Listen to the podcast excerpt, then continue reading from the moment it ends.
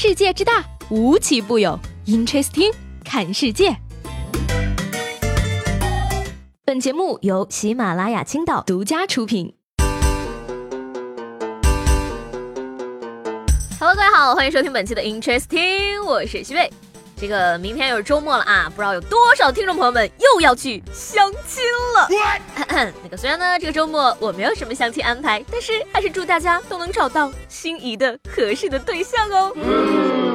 说到这个相亲呢，最近啊，贵州的一位姑娘小陈啊和一个男子啊相亲的时候呢，吃了两次饭，但是呢觉得不合适，于是就这个委婉的拒绝了。然而没想到的是呢，男方后续啊又接着约了她两次，而且表示说等到四十了，你看还有谁会要你？小陈删掉了男子的微信呢，结果却收到了男方父亲的电话，表示说两顿饭钱呢要一家一半，要求他退回一百块，否则就要找他的领导反映问题。嗯，那既然这个样子的话呢，我觉得有句话很适合这位男同志了嘛。等到四十岁了，你看还有谁会要你？很好奇他这位父亲是怎么想的啊？领导如果知道了，能怎么样？哪个领导会掺和这种事嘛？不过呢，也是替小陈姑娘庆幸啊，花一百块钱挽救了一辈子的幸福，非常的值嘛。这样看的话，如果真的嫁进了这家门，还不知道得受多大的委屈呢。所以呢，在这也是要提醒一下将要相亲的朋友啊，不管条件如何，人品还是要放在第一位的。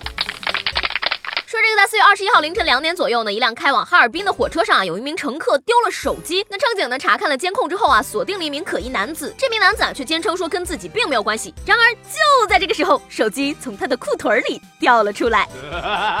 乘警欣慰的表示说啊，是不是好尴尬呀？见到无法抵赖的男子就开始翻兜找手机电池，表示说啊，如果是我偷的，兜里应该有电池才对啊。结果巧了，还真有。呀，一定是特别的缘分，才能一路走来跑进你兜里呀。其实呢，我告诉你啊，我兜呢是个四次元口袋，想要什么它里面就有什么，就能拿出来什么。手机就是这么来的，Amazing！不是我说啊，大哥，你手机都掉出来了还装无辜，用幽默化解尴尬，真的是一个临场反应力 max 的 boy 呢。呃，插一句题外话啊，这个电池能从手机上抠下来的手机，你也要偷？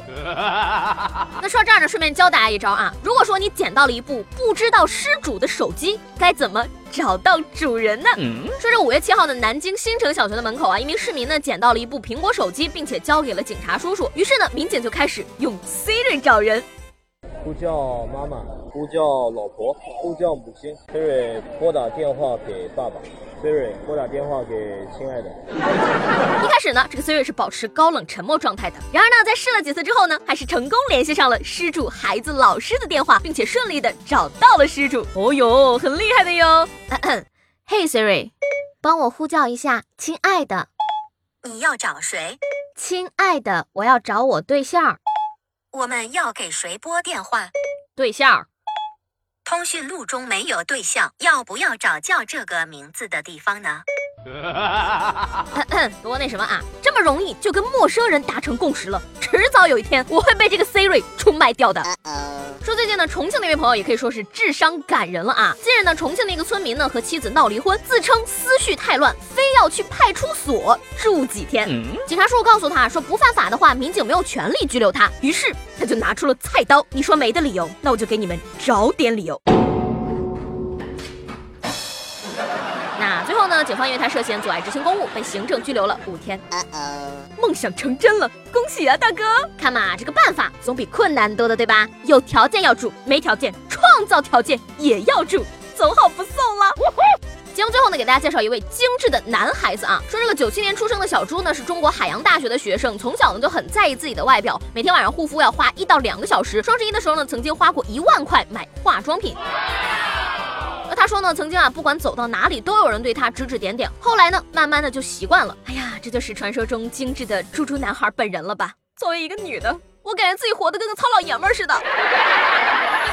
一般呢，有类似的新闻爆出的时候啊，奇葩总是关键词。但是这次呢，在看完采访视频之后呢，发现他其实是一个开朗的男孩子，干净、温和、斯文、客气、有礼貌。虽然说呢，不是我喜欢的类型，但是觉得还是挺可爱的。不管怎么说呢，爱美之心呢，人皆有之。个人生活没有褒贬，喜欢就好。有句话说得好啊，活出自己想要的样子，就是最幸福的样子。